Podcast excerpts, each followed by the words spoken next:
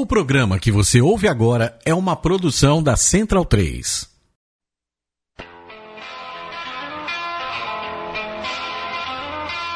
Viaje no tempo com Leandro e a mim e tire do fundo do baú o seu melhor time de botão. Agora na Central 3. Ô, Paulo Júnior, você sabe que essa abertura me incomoda um pouco, porque viaje com o Leandro e a mim, né? Ou seja, viajar é uma coisa expansiva, né? Tá- E tira do fundo do baú, quer dizer, do fundo do baú, você... o baú tá na tua casa, né? Pois você, é. você não, você não viaja com o baú, Pois é. né? Mas a gente vai viajar no tempo e pegar do fundo do baú mais um time de botão. Estamos sempre aqui, eu, Leandro e a mim, e ao meu lado Paulo Júnior, já apresentado. E como vai você? Vou bem, seguimos falando é, de. Falamos de Olimpíada em alguns programas Falamos. atrás e seguimos agora com um evento que também se aproxima. Vamos falar de Eurocopa, né? Vamos falar de Copa do Mundo também, mas acho que um programa que vai girar muito em torno da Euro, que começa, tem sua próxima edição na França, começando dentro de um mês. Era uma vez Luiz Felipe Scolari, o Felipão, que foi campeão do mundo com o Brasil em 2002 e com a conquista ele abriu a porta do mercado internacional. Scolari, eh, a gente sabe, né, Pauleta, nunca foi um homem dos mais sofisticados, não é um cara eh, que domina quatro, cinco idiomas. eh, não, não tinha, já naquela época, campeão do mundo, não tinha um domínio completo, por exemplo, do idioma inglês. E as propostas que chegariam até a mesa dele tinham que levar eh, a fronteira, a barreira idiomática como, como um peso. Tenho certeza que ele, que ele pesava esse tipo de coisa. Foi quando então chegou até a sua mesa uma proposta para assumir a seleção de Portugal, que na mesma Copa, a Copa de 2002, na Coreia e no Japão, chegou como postulante séria, era o time do Figo, que ia longe, mas nem passar de fase passou. E aí o Felipão passou a ser, por ser campeão com o Brasil, o nome para gerir eh, Portugal e ele deixou sequelas eh, gravíssimas no irreversíveis. O, é, hoje é mais fácil falar, claro, mas parece que o Felipão gosta, né? Ele pegou uma seleção de 2002 desacreditada na eliminatória, né? Conseguiu é, retomar a confiança daquele time e acontece mais ou menos a mesma coisa com Portugal, né? Um Portugal, uma seleção de Portugal que tem um dos melhores do mundo na época, Figo, que tem jogadores de relevância no cenário é, internacional, mas que faz de fato uma Copa do Mundo na Ásia bem ruim, né? Muito abaixo do que se esperava. E ele vem com, é, com essa missão de dar nova vida a essa seleção e com um enredo ali muito bom, né? Porque você tem uma Eurocopa em casa é, dali a dois anos. Então, é, o Felipão que, que gosta dessas coisas meio megalomaníacas, acho que ele gostou da ideia de, pô, vou pegar uma seleção que não está muito acreditada e, e tem um torneio que eu tenho uma chance grandiosa de fazer história. Ele transformou Portugal inteira num imenso canindé ao longo de 2004, deixou é, é, o torcedor português realmente bastante à flor da pele. E vale lembrar que ele costurou essa chegada à seleção portuguesa em viagens ao país, porque o filho dele estudava, fazia universidade é, naquele país, é, em Portugal. E a meta do seu trabalho é, tinha, a princípio, a Euro 2004, com extensão para a Copa do Mundo de 2006. O famoso ciclo de quatro anos, que ele estendeu um pouquinho mais e a gente vai falar sobre esse ciclo completo. Foram seis anos em Portugal, daqui para frente, né, Paulão? E é legal registrar essa chegada dele para entender que ele tinha um ano e meio, né? Para montar a tal família escolar, né? Ele tinha feito isso no Brasil antes, né? Assume um Brasil na reta final da eliminatória e chega na Copa da Coreia e do Japão com a tal família unida, fazendo festa, um correndo pelo outro, com jogadores até questionáveis, mas que o Felipão bancou, né? É, Anderson Polga, Gilberto Silva, Kleberson, né? É, cada um no seu nível e cada um é, a carreira mostrou o tamanho que eles tinham, mais ou menos parecido em Portugal, né? Um ano e meio ali para montar esse time, para ter um elenco comprometido, firme, coeso e a responsabilidade de ter uma competição em casa, uma Eurocopa sediada em Portugal. A gente é, vai falar com um convidado da casa, com o Júlio Gomes. Antes disso, a gente vai ouvir, porque o, segundo jogo do Felipão pela seleção de portuguesa foi justamente contra o Brasil, em 29 de março de 2003, se preparando para os jogos do, do, ano seguinte. O Portugal não jogou as eliminatórias para ser país sério, então fez muitos amistosos. Contra o Brasil do Parreira, né? Que voltava é, à seleção. Contra o Brasil do Você quer a escalação, Paulo? Você acha que vale a pena aqui? A Eu quero essa escalação. Marcos, Cafu, Luizão, Edmilson e Roberto Carlos. Kleberson, Gilberto Silva, Ronaldinho Gaúcho, Rivaldo e Zé Roberto. No ataque apenas o Ronaldo. Esse era o time do Parreiro. O Felipão jogou com Ricardo, Paulo Ferreira, Fernando Meira, Fernando Couto, Rui Jorge, Sérgio Conceição, Maniche, Costinha, Rui Costa, Simão e Pauleta. E é o jogo do famoso gol do Deco, né? O Exato. Deco se firmando enquanto jogador da seleção portuguesa, entra contra o Brasil, é, sai do banco, entra contra o Brasil e faz o gol da vitória de Portugal por 2 a 1 um. E o programa Meu Time de Botão tem a honra de trazer um amigo da casa, né, Paulo Júnior, Júlio Gomes, jornalista, está via Embratel, via telefone, na verdade via Skype. Pra, não, pra gente é via Skype, pra ele via Embratel, né? E Júlio Gomes vai falar um pouquinho, ele que viveu é, testemunhou esse, esse Portugal do Felipão e a gente já agradece a sua participação, Júlio, e pergunta para começar sobre o primeiro time, né? Esse time de Portugal é, que traz o técnico campeão do mundo, traz o Luiz Felipe Scolari para treinar e tem uma Eurocopa em casa, uma coisa também é, que não, não acontece todo dia. O que, que você tem de recordação desse time de Portugal, Júlio? Tudo bem, grande abraço para vocês, é um prazer estar participando. É, o, time, o time do Filipão de, de, 2000, de 2004, né, daquela Eurocopa que foi disputada em Portugal, eu acho que é o, é o mais legal, é o mais marcante dos, dos três ali, das três grandes competições que ele disputou com Portugal, né? 2004, 2006 na Copa do Mundo, chegou até a semifinal e 2008 depois na Eurocopa de novo. É, claro que o fator casa foi a coisa mais, mais importante, né? O, o fato de Portugal ter quase conseguido ser campeão europeu, uma coisa que sabe que lá se vai conseguir um dia, né? Ser campeão europeu Portugal. E isso foi, foi o mais relevante aí para destacar é, esse time. Agora, a, o grande mérito do Filipão, na minha opinião, naquela Eurocopa, foi ter reagido muito rapidamente. Né? O time estreia perdendo para a Grécia, um resultado que ninguém acreditava, né? Foi um, um baque aqui no, no, país. E o Filipão reage, ele troca meio time para o próximo jogo. É, mais ou menos uma coisa igual o Brasil na Copa 58. Né? O Filipão ele, ele troca, tira o, o, as, as vacas sagradas, né? Os jogadores mais famosos ali de nome, coloca outros jogadores, entre eles Cristiano Ronaldo, por exemplo, e a coisa dá certo. A coisa dá certo e, o, e, e Portugal embala no, no campeonato. É, Júlio, Paulo falando, eu queria perguntar para você em relação a dois jogadores, Cristiano Ronaldo, que você já citou, é, como era esse Ronaldo jovem e como que foi, é, se é que houve, uma certa é, passagem de bastão para o novo craque ali da seleção. E perguntar também para o Deco, é, nesse, no, na estreia é, de Portugal na Euro, a derrota para a Grécia por 2 a 1 Deco e Ronaldo entram é, no intervalo. Como que era então é, esse Ronaldo bem jovem e o Deco é, recém-naturalizado, tendo a experiência de jogar uma competição internacional por seleção?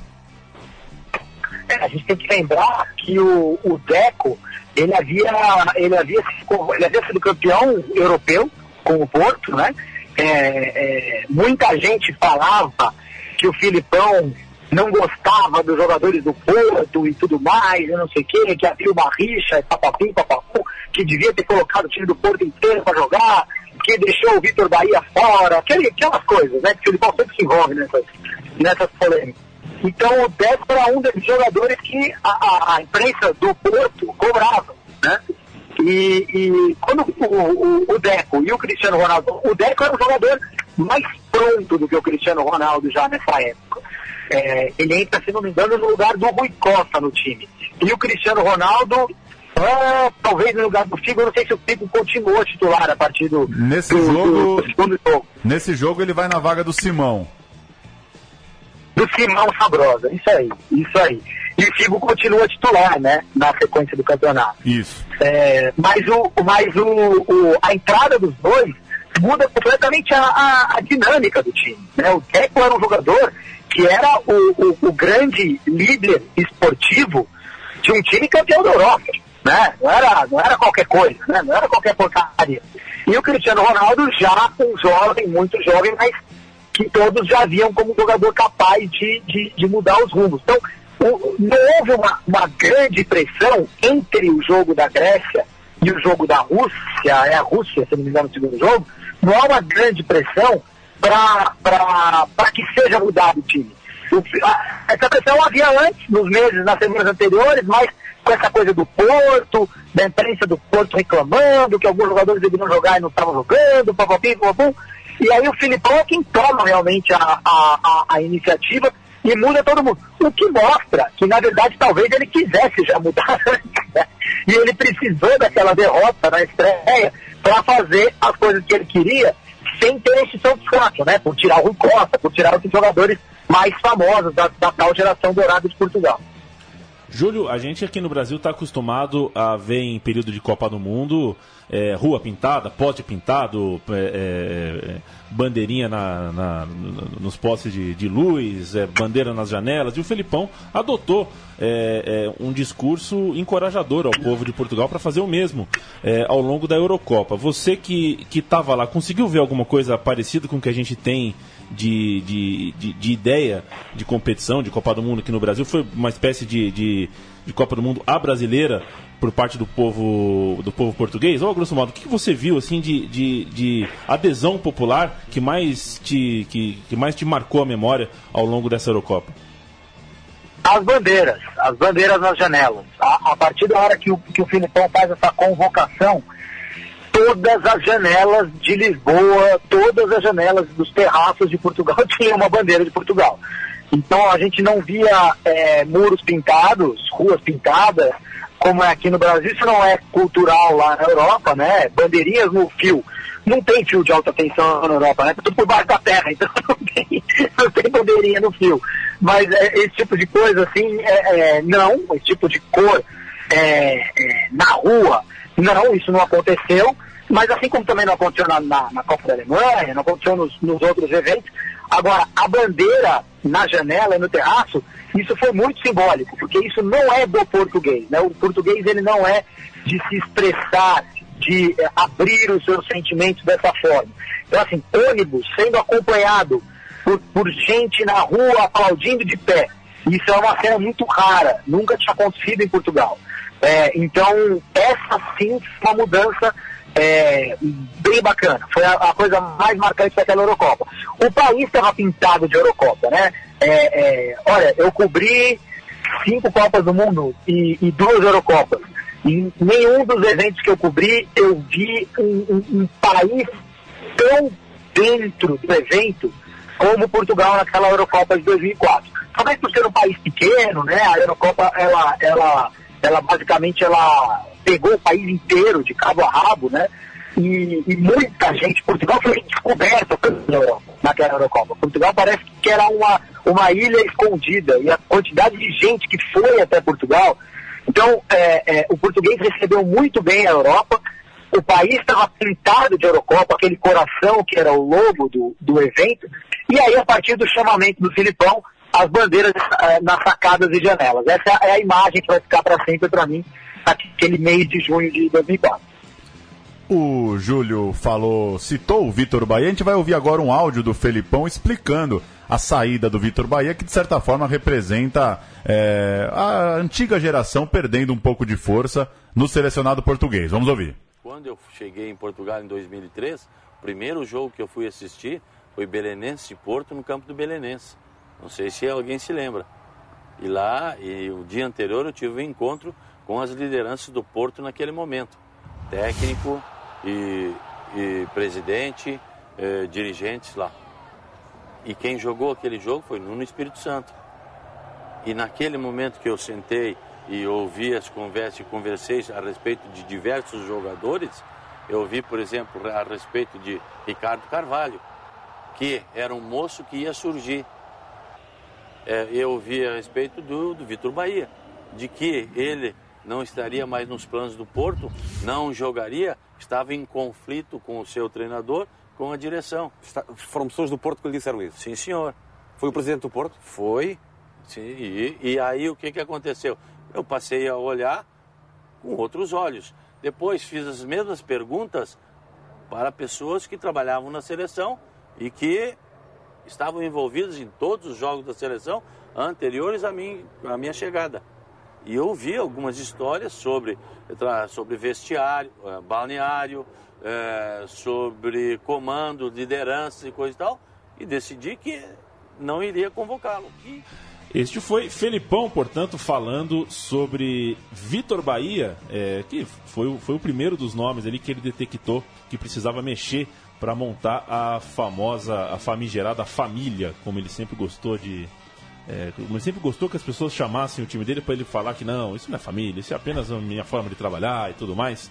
É, Paulo, vamos detalhar um pouquinho essa campanha, Eurocopa 2004? Vamos para a campanha. Como já lembrou o Júlio, a campanha começa com uma derrota para a Grécia, né?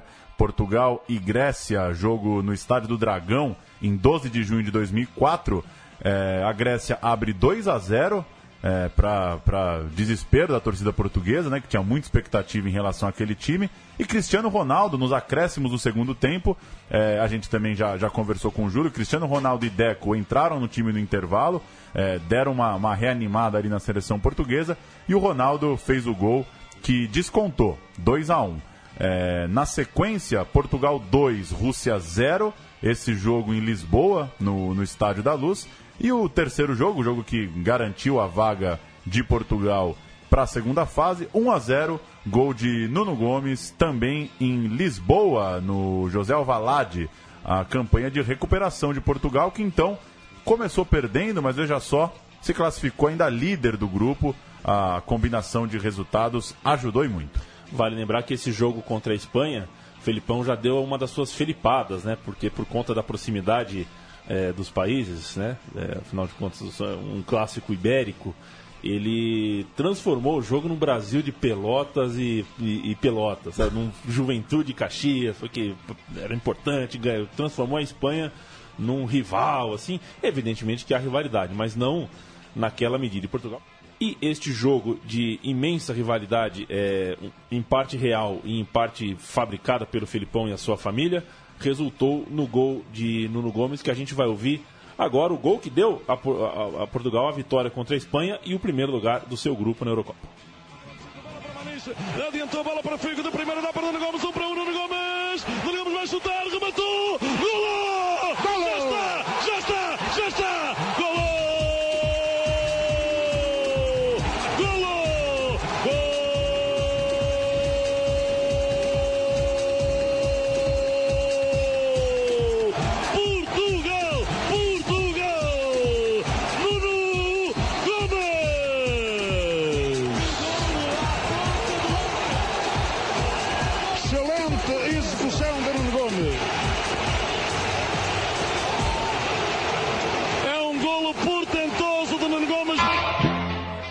portentoso este que é, ouvimos, ouviremos mais ainda neste programa, é o Jorge Perestrelo, que hoje mora no céu, viu, Paulo Júnior? E vem Portugal e Inglaterra, né? Portugal e Inglaterra, é. quartas de final, primeiro jogo de mata-mata do Felipão à frente da seleção portuguesa, o modelo de campeonato que ele tanto gosta. É, e é um jogaço, aço, Não, aço. Isso né? é um jogaço. Eu lembro que na época, estava no meu primeiro estágio como estudante de jornalismo, e eu voltei pro, pro, pro escritório e falei assim, acho que eu vi o maior jogo da, que eu vi na vida. Eu saí, eu vi na padaria. Se mantém, se mantém esse título? Olha, talvez tenha sido. Não, acho que é um top 5 aí. Não, não dá para falar que foi o maior jogo, mas que, que jogasse. E é bom lembrar que a Inglaterra ficou em segundo do grupo é, depois de perder um jogo para a França na primeira rodada, que ela vencia até os 46 do segundo tempo e tomou dois gols do Zidane, aos 46 aos 49. Um jogo que o Beckham perdeu pênalti. Foi um jogo absurdo. A campanha da, da, da Inglaterra foi realmente acidentada. E essa partida, você imagina, Paulo Júnior, Brasil indo para os pênaltis? Aí entra o Pelé em campo e gritando assim pro goleiro: tira a luva, tira a luva. que goleiro, loucura, né? E o goleiro vai e tira a luva. Nós estamos falando da disputa em pênaltis, né? Esse jogo foi para a disputa em pênaltis e o goleiro Ricardo, é, por um pedido do Eusébio, o maior jogador da história portuguesa, tirou a luva. Olha, eu vou passar as escalações para ver como só tinha cobra no jogo. Como a gente até conversou com o Júlio, já tem Cristiano Ronaldo, já tem Deco no time, já é um Portugal mais mexido.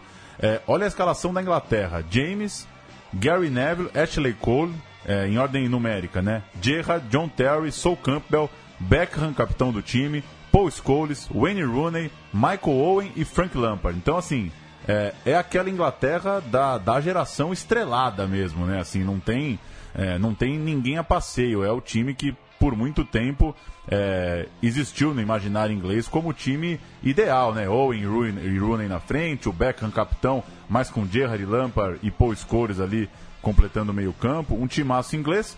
Inglaterra abre o placar com Owen, é, Portugal vira com Postiga e Rui Costa e o Lampard faz o gol é, no estouro do cronômetro para levar a disputa para os pênaltis. Esse, os, os, dois últimos gols foram na prorrogação. e a gente vai ouvir o gol de Portugal na prorrogação, o gol do Rui Costa e a narração do Jorge Perestrelo é maravilhosa do começo ao fim. Eu quero chamar a atenção para o técnico de som, para o sonoplasta da rádio, que ele fica apertando o botão de, de, de, de, de efeito sonoro. É a forma dele gritar gol também. Vamos ouvir. Está muito sofrimento. Eco deu para Cristiano Ronaldo. Devolveu agora. Vamos embora, Ricosta. Vamos embora para cima dos ingleses. Eles estão completamente tontos. Ricosta vai. Ricosta acreditou. Vai tirar para o golo. Atira. Golo! Golo! Golo! É golo! É golo! É golo! É golo! De Portugal! De Portugal! É golo de Portugal! É golo de! Portugal! Portugal! Portugal! Muito obrigado, muito obrigado! Muito obrigado, muito obrigado! Portugal! Portugal! Portugal! Eu estou completamente tonto, já diria Jorge Peretelli. Vamos é, é, rapidinho também é, ainda nessa partida para os pênaltis finais. O, o, o, Ricardo tirava as luvas, o Eusébio corria do lado do campo pedindo coisas absurdas. E o Beckham, que perdeu o primeiro pênalti, é, a gente ouve e também a cobrança final, a cobrança que dá a Portugal. Foi o Ricardo, inclusive, que bateu o pênalti, o goleiro, que dá a Portugal a classificação. Ricardo sai para os postos, olhou nos olhos o inglês, vai partir baixo, ela tira, agarra Ricardo! Só falta marcar Portugal. Só falta marcar Portugal. É um sofrimento atroz, meu Deus. É o Ricardo vai marcar o penalti. É o Ricardo, guarda-redes. Ele pediu para marcar o penalti. Vai partir Ricardo. Atira Portugal! Portugal! Portugal! Portugal! Portugal! Portugal! Portugal! Ouçam! Ouçam o estádio da luz! Ouçam! Ouçam o estádio da luz! Que bonito foi Portugal! Mas que bonito foi Portugal! Bonito, bonito, bonito Portugal! É um grande momento que nós vivemos! É um grande momento, é um grande momento! Agora você imagina a recuperação do nosso amigo, porque o jogo foi dia 24 de junho, dia 30, Portugal e Holanda. E aí o cara tem que estar inteiro para narrar Portugal e Holanda. O jogo também em Lisboa, é, Portugal e Inglaterra, no Estádio da Luz. Portugal e Holanda no Alvalade. É, e talvez a atuação mais consistente, né? Portugal vence por 2 a 1 abre 2 a 0 né? Com Ronaldo É. e Maniche e, e, e do outro lado tinha uma semifinal em tese mais fraca, né? Entre Grécia e República Tcheca. Então, acho que não é exagero dizer que muita gente saiu desse jogo com. é, imaginando ter a taça nas mãos. Já perdemos para a Grécia na estreia, não vamos perder na final. Foi o que se pensou depois da, da semifinal 2, em que a Grécia eh, bateu a República Tcheca e chegou na decisão. Mesmo cenário, mesmo adversário do, da primeira partida da Eurocopa, Portugal e Grécia, uma tarde linda em, em Lisboa, um eh, sol, verão, eh, o estádio inteiro de vermelho, e cantuína, aquela festa toda, mas Portugal é, não venceu, perdeu para a Grécia. A Grécia tinha um sistema defensivo muito forte, venceu, por exemplo, a França, que, que, né, era a França do Zidane, né? a França que não deu muito certo em 2002, até pela contusão do, do, do, do meio-campista é, carequinha da seleção francesa, mas era aquela, era aquela seleção fortíssima da França, não foi só baba que a Grécia pegou e conseguiu vencer o time da casa por duas vezes. Foi talvez a grande facada no coração português que o futebol eh, já proporcionou aquele país.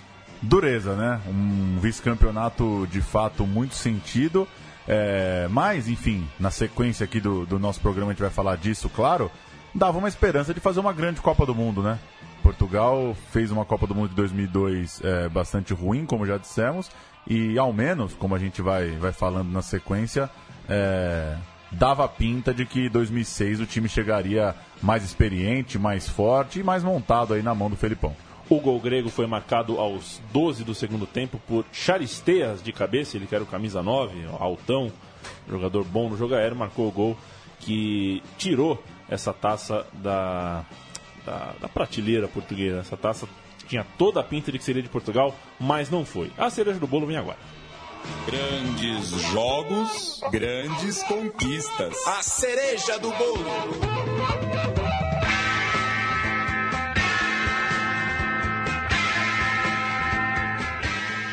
Felipão fica, evidentemente, é, ele está em, em, em, alta no país, vira um personagem muito querido pelo país, um filho de Portugal, e a dor dessa derrota acaba sendo suprimida por uma campanha magnífica nas eliminatórias para a Copa do Mundo. Portugal mostra que tem um time realmente é, em franca evolução. Cristiano Ronaldo ganha o espaço de vez, o Deco ganha espaço de vez.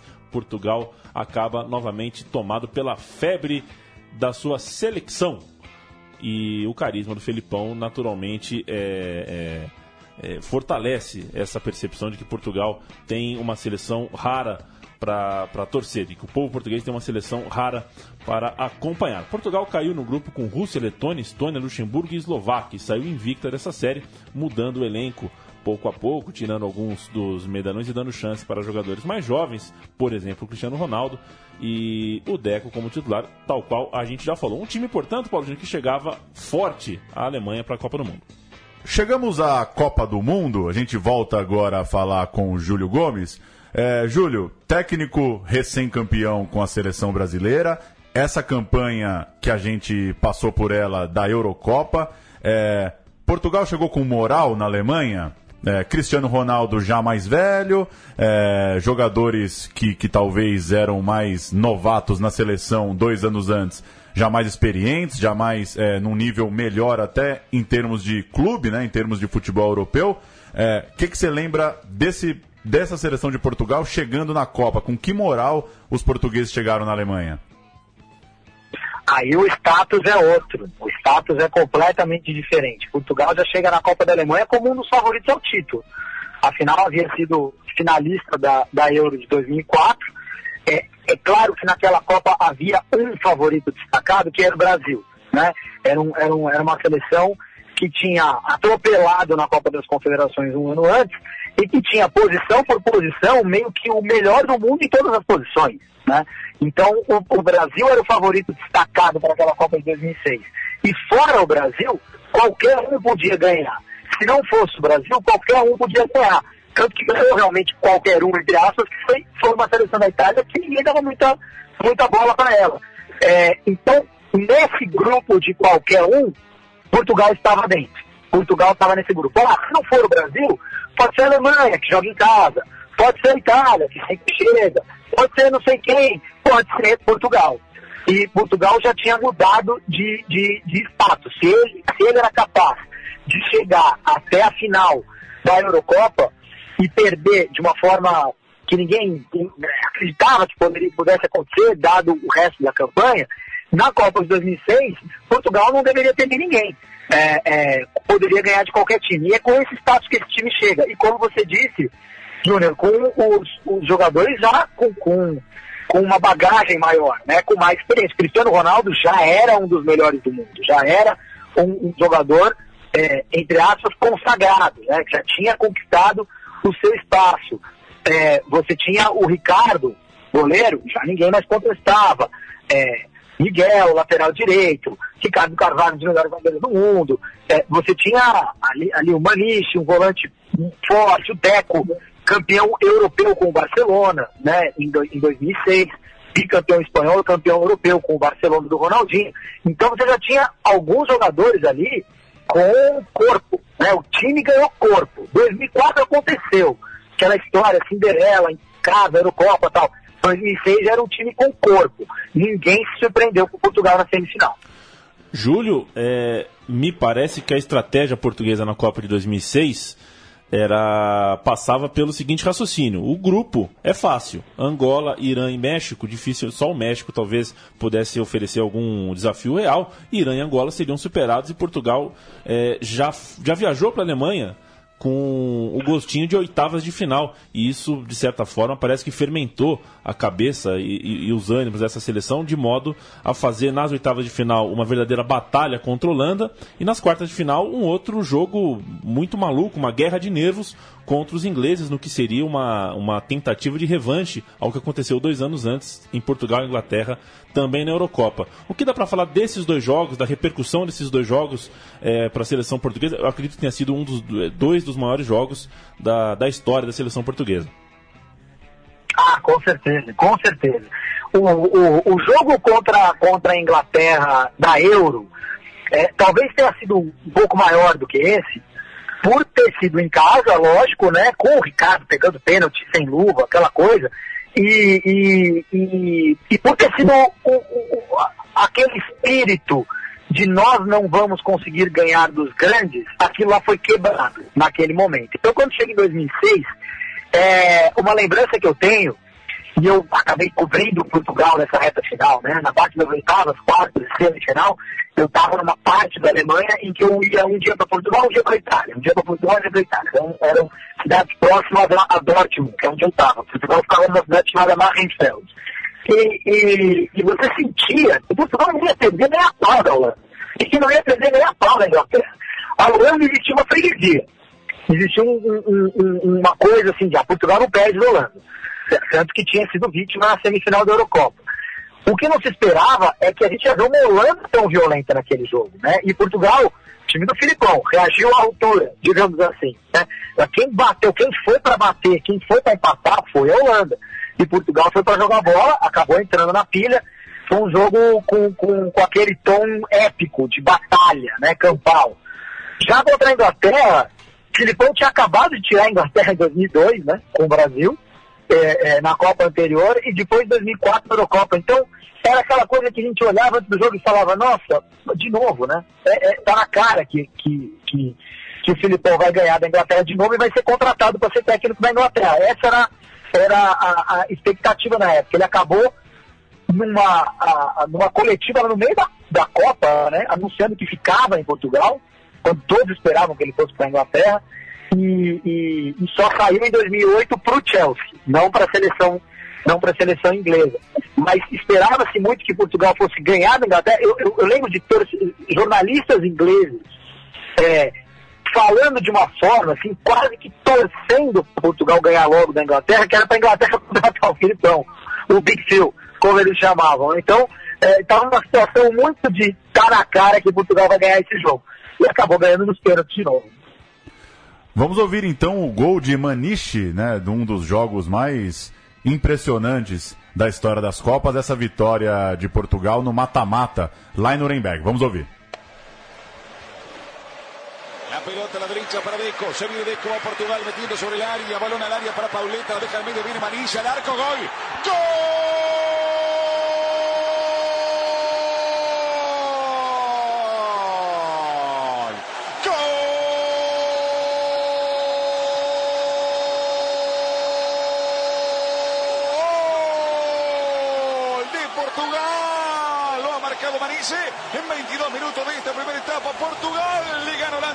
A 0. Les dije, estaba jugando mejor Portugal. El partido pasaba por las reglas impuestas por el equipo de Scolari. Y llegó Maniche, un experto llegador. Paulo Júnior, você, você se lembra da entrada que o Bola Russo deu no Cristiano Ronaldo com 5 minutos de cinema. De se pegar aquele, aquele minuto é, e pôr num curta, ele roda aí festival de cinema no mundo inteiro. Eu acho que o Cristiano Ronaldo até hoje sente uma dorzinha Quando de. Quando ele de deita e, e pega o gelo, acho que vem aquela dor, também acho. e Portugal passou pela que ficou conhecida Batalha de Nuremberg contra a Holanda e pegou a, Inglaterra nas quartas. Não sei se você vai lembrar, Paulo Júnior. O jogo foi meio-dia, acredito. E às quatro da tarde jogaria Brasil e França. Foi no mesmo dia. No mesmo dia. Né? Então o Brasil estava é, torcendo para Portugal. mais ou menos, país irmão, tudo mais, né? Mas era uma espécie de preliminar de Brasil e França e foi um sábado bastante dolorido porque tanto é, se o Brasil é, é, ficou fora da Copa, Portugal passou, mas foi um jogo ruim. Hein? Esse jogo, ao contrário do, do Portugal e Inglaterra de 2004, esse jogo foi muito ruim, foi muito, foi um, um, um deu velha, né? Não, não teve jogo. É mais ou menos a mesma turma, né? As duas seleções é, mais ou menos mantidas, com poucas mudanças, é, e o jogo decidido nos pênaltis em Gelsenkirchen. O jogo em que 0 é, a 0 como você disse, um jogo sem grandes emoções, não dá para comparar com o que aconteceu dois anos antes em Portugal. Decidido nos pênaltis com três erros ingleses: Lampard, Gerrard e Carragher. É, falharam Portugal avançou com uma vitória de 3 a 1 nos penais. Cristiano Ronaldo batendo a quinta e última cobrança, confirmando. Simão, Postig e Ronaldo fizeram, Viana e Petit perderam. Simão era mais ou menos, né, Paulo? Simão Sabrosa. O, o Simão... nome é melhor que, que o jogador. o Simão era mais ou menos.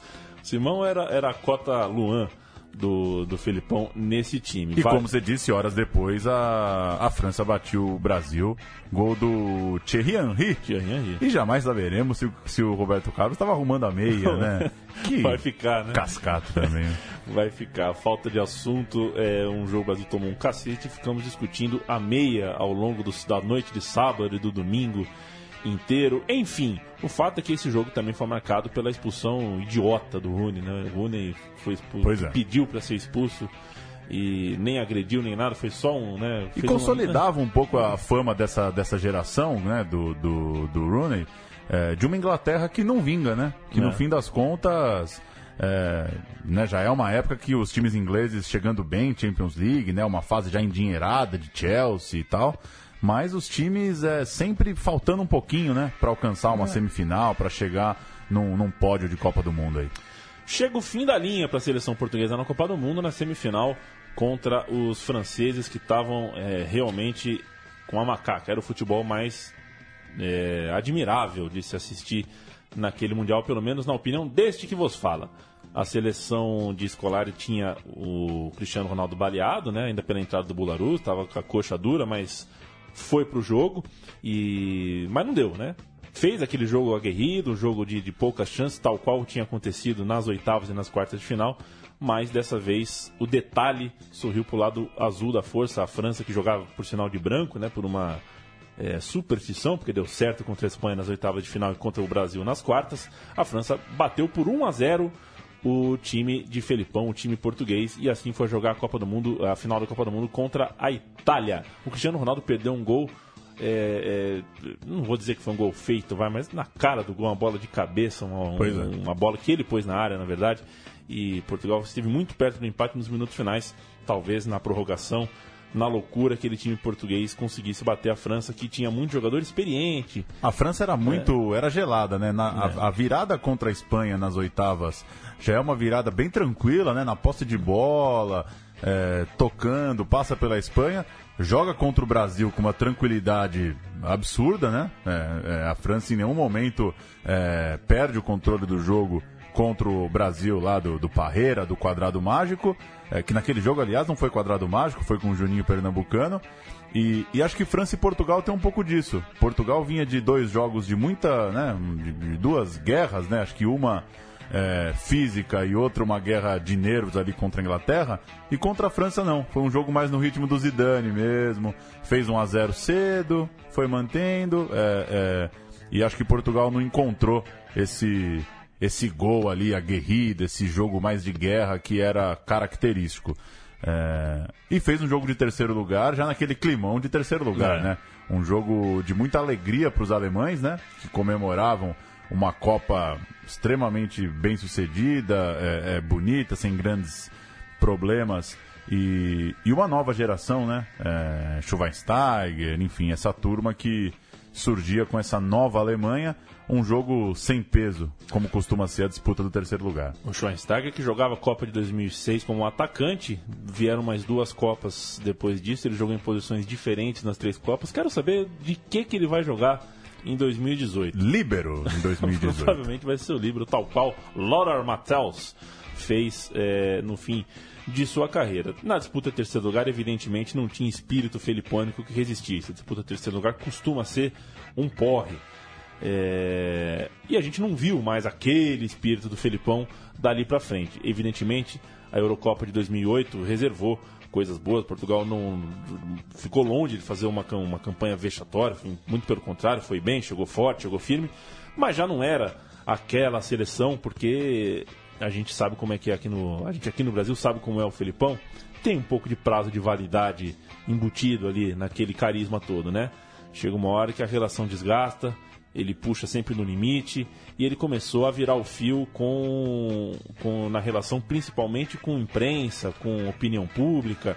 E a gente vai para preparar essa última parte que a gente vai ouvir o Júlio Gomes também sobre isso. A gente vai ouvir uma discussão do Felipão após é, uma partida em que Portugal não foi bem e ele, é, às vésperas da Eurocopa 2008, acaba é, se indispondo com a com a com a imprensa portuguesa. Vamos ouvir sem que uh, eventualmente nos possa, nos possa, explicar o que é que entende, uh, mas a questão que eu lhe quero colocar é esta. Uh, foram os 90 minutos mais difíceis da sua vida enquanto treinador de futebol? Não!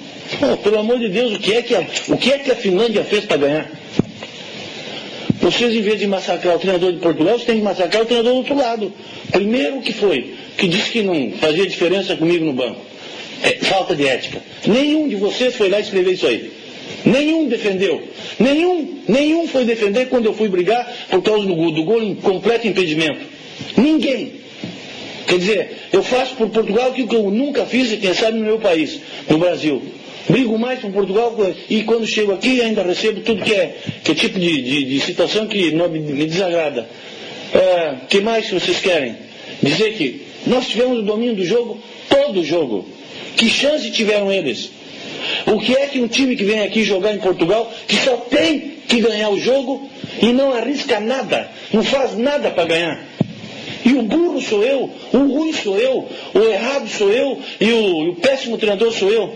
E Portugal classificou na Baía das Almas. Pelo amor de Deus, ou vocês estão mal acostumados, ou, ou alguma coisa está acontecendo.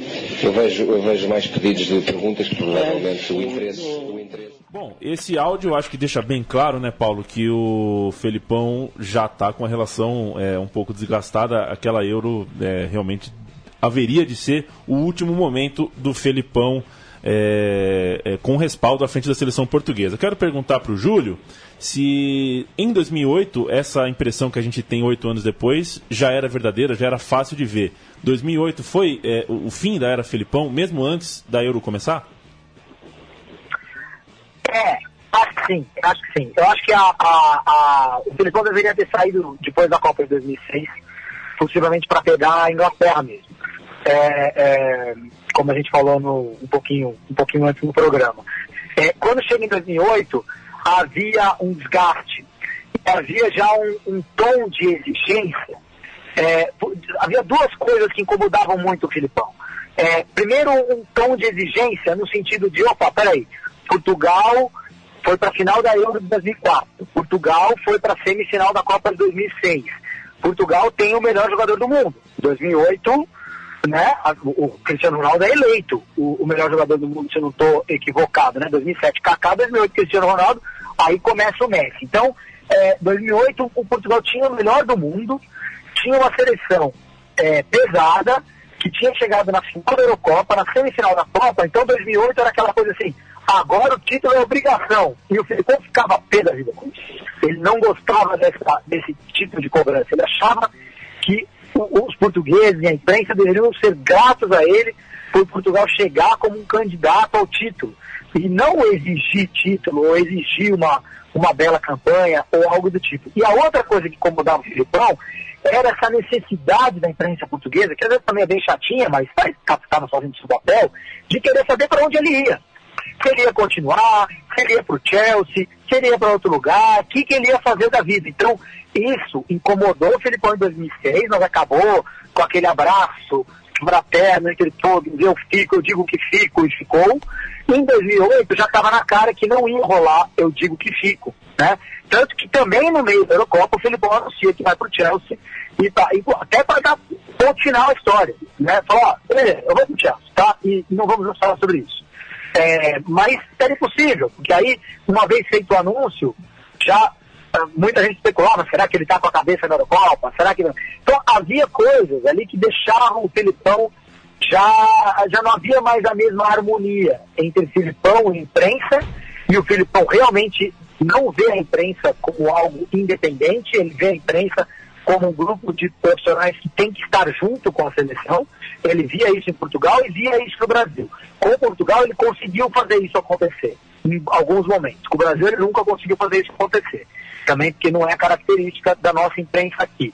Então, eh, Portugal já não tinha a mesma, a, a, a, Filipão já não tinha a mesma eh, relação harmônica com a imprensa e os jogadores já não eram mais eh, meninos que precisavam de um paizão, né?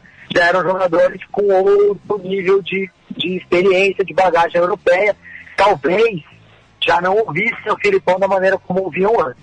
Mesmo assim, foi uma Copa bem competitiva de Portugal, né? Perdeu de quem tinha que perder, da seleção que perdia sempre, que era a Alemanha. Júlio, para a gente fechar, é, uma, última, uma última palavrinha sua. Felipão divide a torcida do Grêmio, Felipão divide a torcida do Palmeiras, Felipão tem fãs e tem gente que não suporta ele entre torcedores brasileiros que, que curtem a seleção.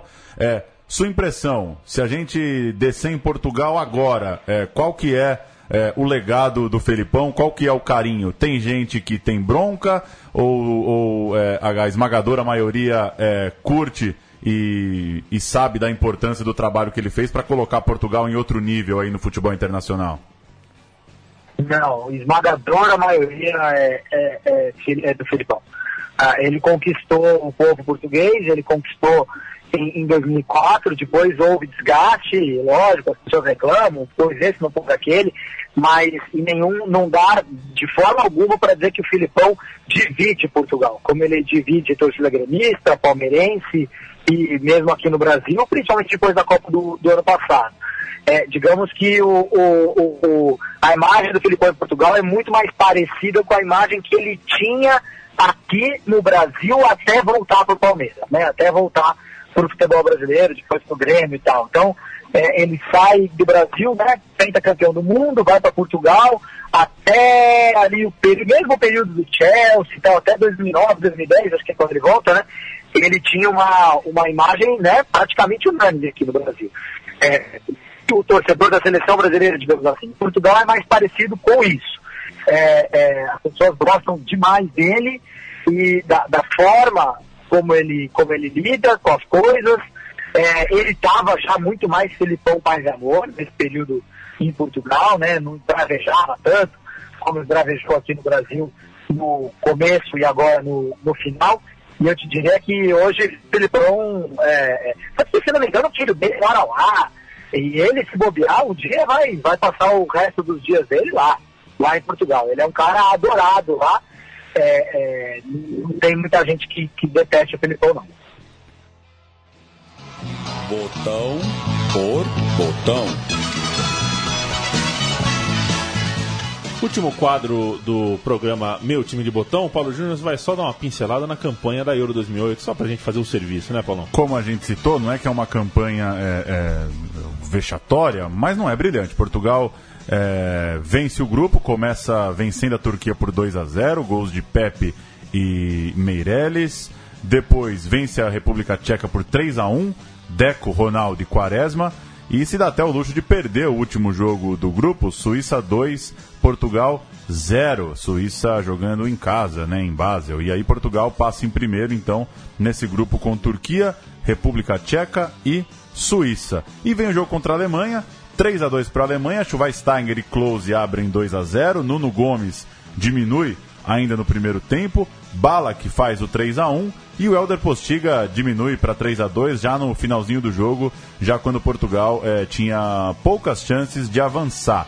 Então cai é, para a Alemanha de, de, dessa geração que tem muita gente aí que, é, se não chegou até o título de 2014, pelo menos é, montou essa base, né? Mas tem aí Schweinsteiger, tem Klose, tem Felipe Lan, tem Lucas Podolski, é a Alemanha de Joaquim Löw, já bastante interessante e que viria a ser campeã mundial seis anos depois. Seis anos, né? De 8 para 14. É. é isso, seis anos. E Portugal, Felipão fazia então sua despedida da seleção portuguesa com essa derrota por 3 a 2 para o forte e qualificado time alemão. A bolinha está na entrada da área, você tem dois botões e você tem que escolher um dos dois para chutar. Rui Costa ou Figo?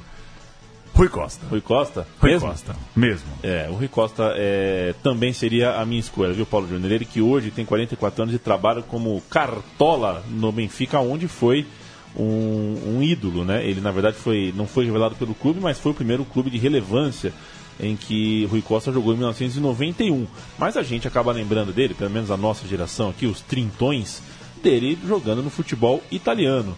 Ele jogou com o Batistuta naquela Fiorentina que ficou sempre no quase, né? Que não, não tem nenhuma. não materializou em taça o bom time que tinha, também com o belga, o brasileiro belga Oliveira, e também chegou o Edmundo de uma breve passagem pela, pela Fiorentina. Um carnaval mais famoso de Florença, né? É.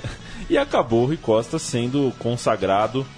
Foi muito feliz ao ser contratado pelo Milan. Continuou na Itália, onde estava muito bem adaptado, e montou no Milan com com Gattuso lá atrás, com Pirlo, com Sidorf, depois com Kaká, um dos meios de campo mais é, é, icônicos dessa virada de século e novo século e século vigente, Paulo Júnior.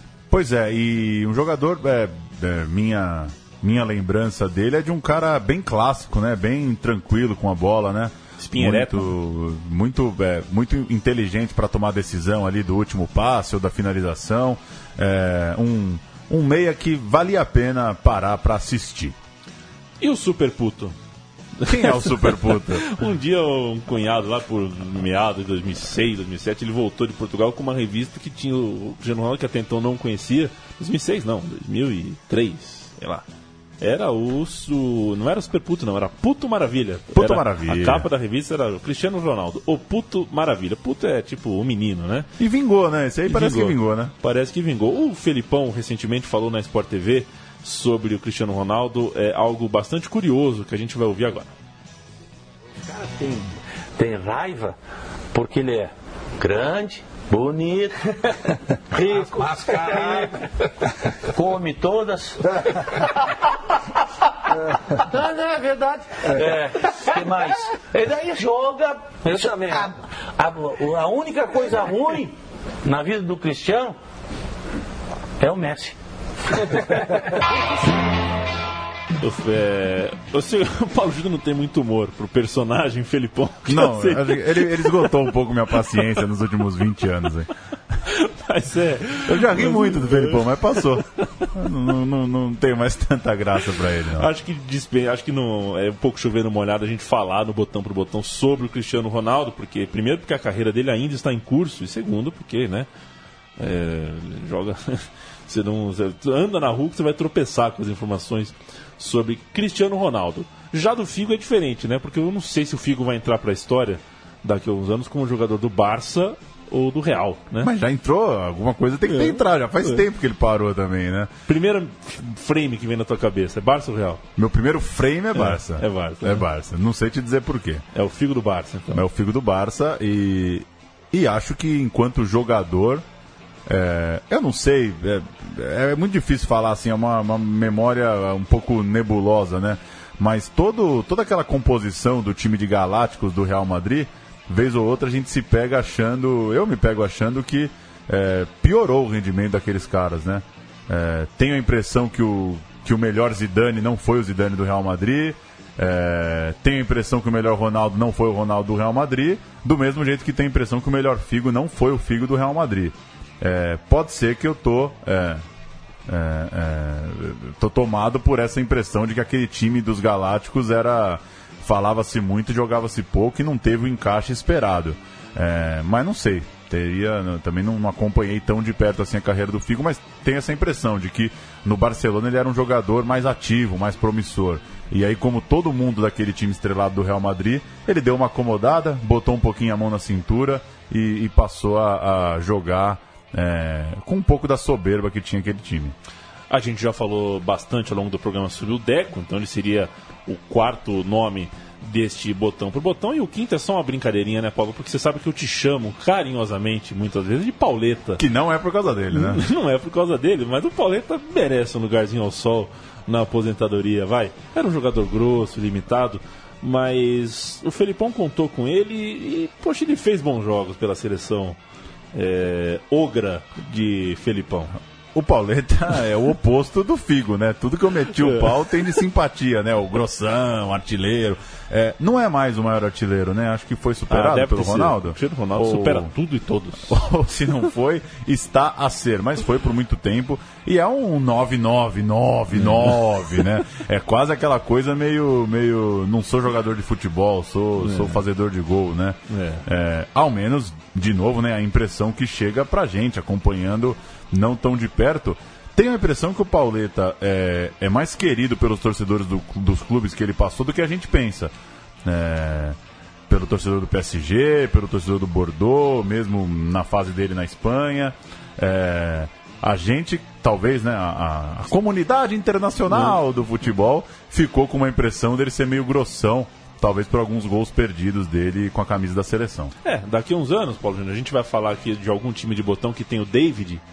E o David vai ficar pra história como o cara que perdia gols feitos. E o David era um bom jogador.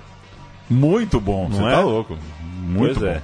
Talvez o Pauleta esteja mais ou menos né, nessa mesma, nesse mesmo patamar aí. Virou meio que piada da comunidade da bola, mas era um jogador bastante cumpridor. Assim como era o Miguel na lateral direita, como foi o Sérgio Conceição antes do Felipão, foi outro que o Felipão cortou as asinhas, e Fernando Couto, e tantos outros da seleção portuguesa, Hugo Almeida. O Hugo Almeida, o Pauleta, por exemplo, jogava mais que o Hugo Almeida. Mais. Não é verdade? Mais. Já o Simão Sabrosa eu nunca vou entender. Sempre pra mim foi um jogador eh, pra lá de comum. A gente poderia falar de outros tantos jogadores, poderia falar, por exemplo, do Maniche, que fez gols muito importantes nesses seis anos de Felipão, e do Ricardo, goleiro, o goleiro sem luvas, o goleiro que era totalmente desacreditado, o Felipão bancou e virou um, um ídolo nacional. Eu, uma vez eu vi um jornalista foi falar Ricardo, goleiro sem luvas, e falou Ricardo, goleiro sem mãos. E passou batido, né? não corrigiram ele. Se você falasse, eu tinha te corrigido. Obrigado, eu sei que eu posso confiar na sua, ah, na sua edição, Paulo Júnior. O programa Meu Time de Botão termina aqui. A gente volta. Novidade, hein, Paulo Júnior? O botão agora é semanal. Semanal. Semanal. Cada semana um time novo para agradar eh, os que ouvem e para tentar chegar nos que não ouvem estão ouvindo pela primeira vez. Um por semana é melhor que um por quinzena. Né? Significa que você tem uma chance por semana de ouvir, não uma chance por quinzena. Pois é. Assim seguimos. E todos os outros programas, e já são tantos times que a gente já pôs no Estrelão, estão em central3.com.br. Escolha um e ouça, agora que você já ouviu o de Portugal. Um grande abraço e até mais. Valeu!